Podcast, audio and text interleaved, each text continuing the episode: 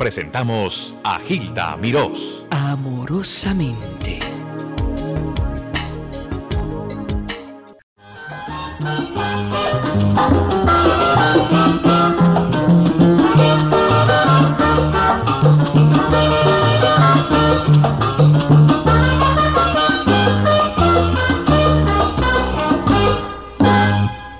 El maestro, que es Johnny Pacheco, no solamente es músico, sino que es arreglista, director musical, productor, compositor y, e investigador. Y no es de la ciencia, sino de la ciencia de la música, que es un arte. Acaba de llegar Johnny Pacheco.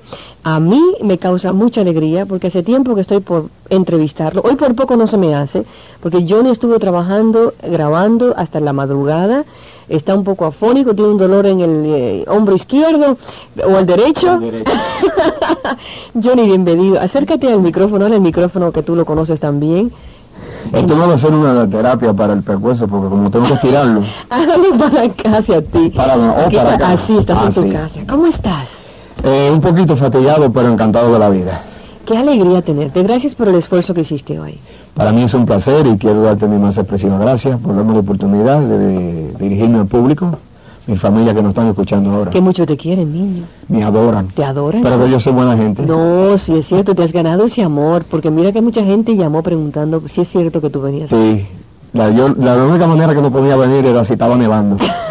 Pero como estaba en verano, ¿Dónde naciste?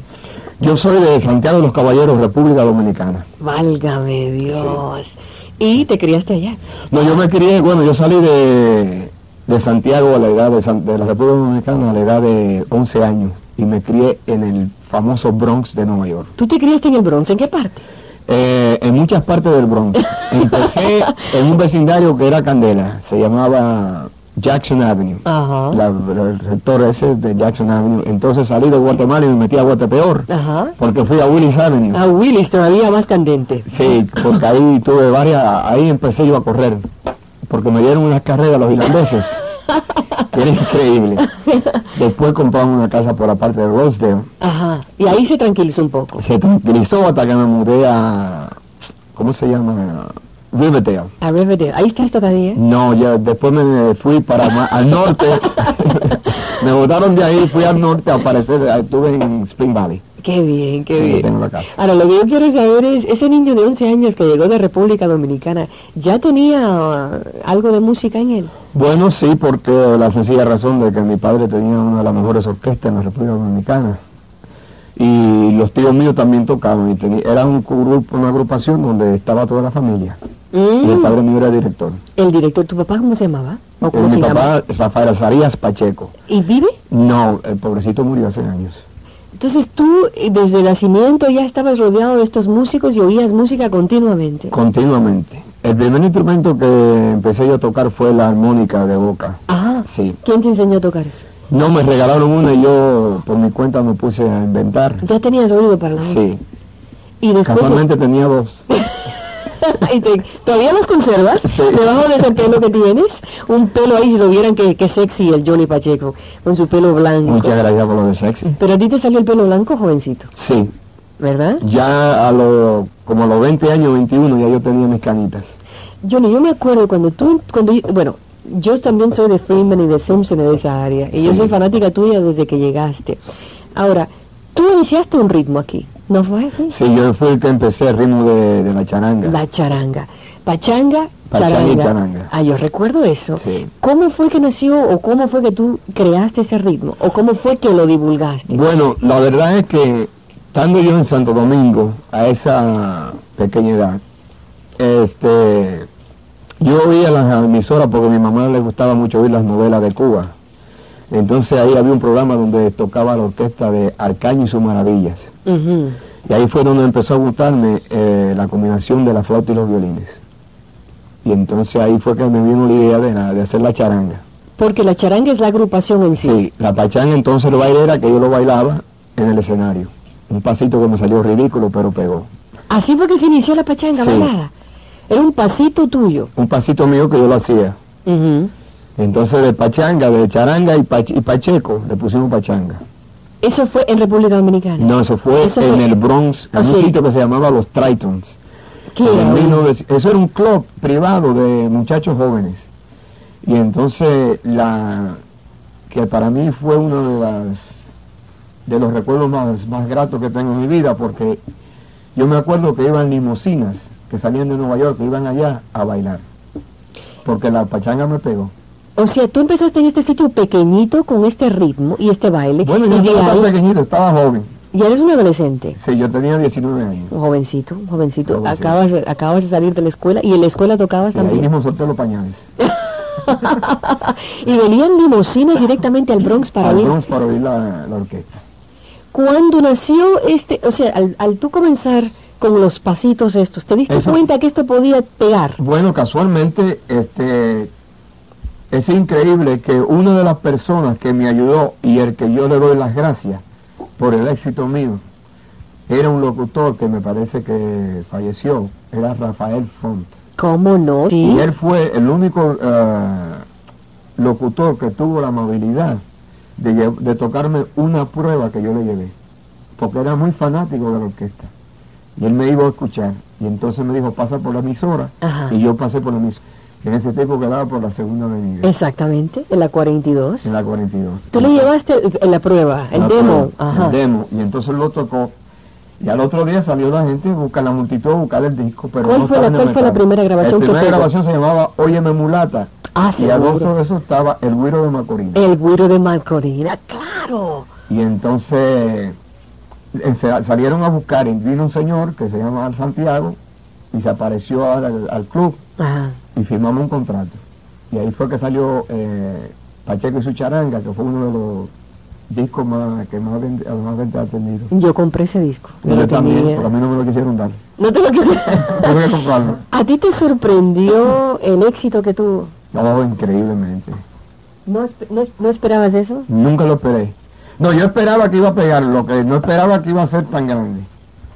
Y por como me rechazaron tanta gente, las compañías... ¿Sí te rechazaron? Me rechazaron todas las compañías eh, disqueras, Te decían que eso no, que eso que no no. iba a servir.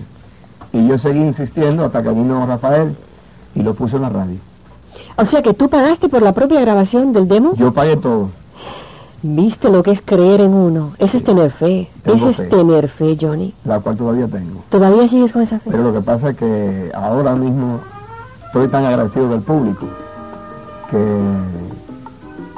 yo seguiré hasta que Dios me dé vida. Dios te bendiga. Necesitamos músicos para alegrar nuestra existencia. Johnny Pacheco, de República Dominicana, Nueva York, y es uno de los maestros aquí en esta gran urbe. No se vayan, él sigue con nosotros.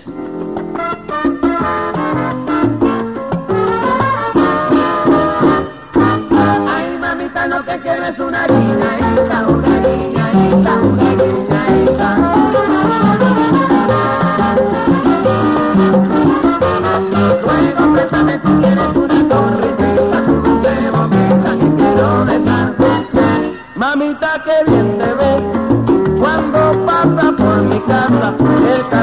de mataco mata, mi negrato mata, va a meter un pie.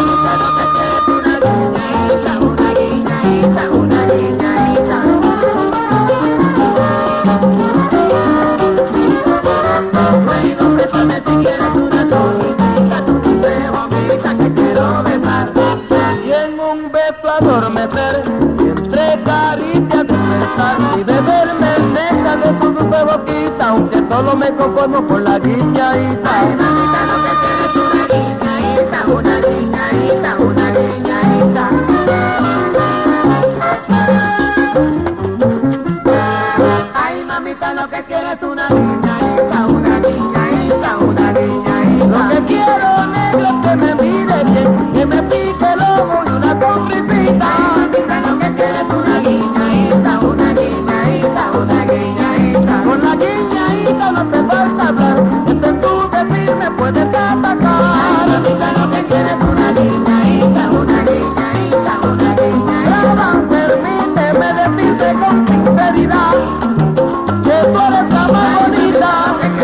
Pacheco con Conde Rodríguez. ¿Ustedes parece que tienen un- una hermandad? Bueno, somos compadres, Son compadres. sí, de verdad.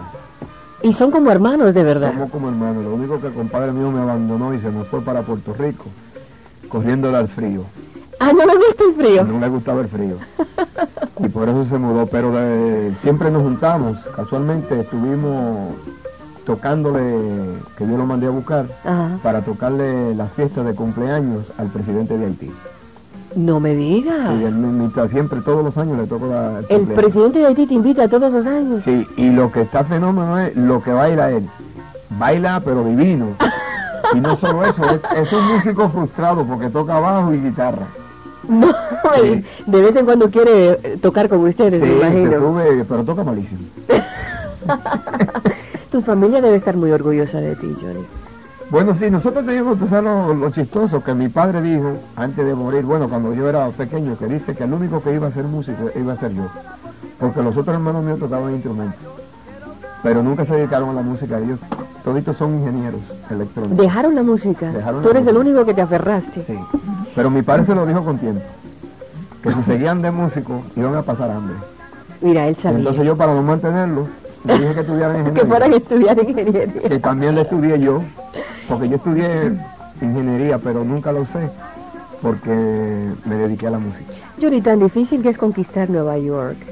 Eh, ahora tú te sientas y todo el mundo te aplaude, dicen, caray, es un maestro, pero al principio con la pobreza, con la escasez siempre, y tantos músicos que están desempleados, porque hay muchos. ¿Cuál fue tu fórmula? Bueno, este, la fórmula mía, primero es la música, son el 50% suerte y 50% talento. Pero lo que hace falta es tener este, una iniciativa y también buscar eh, una manera o una forma de darle algo distinto al público, que fue lo que yo hice. Un sonido distinto y como también escribo, las composiciones mías, si tú te das cuenta, ninguna son nada de tristeza. Lo mío es escribirle alegría al público, Siempre positivo. porque ya yo pasé mucha tristeza cuando era cuando salí de mi país. Tenías un sonido en tu cabeza que oías y decías hasta que no encuentre como la historia de Glenn Miller, que Glenn Miller tenía un sonido con las trompetas y no, no descansó hasta que no oyó. Es, sí, así te pasó a ti. Sí, el primer sonido parecía una maraca.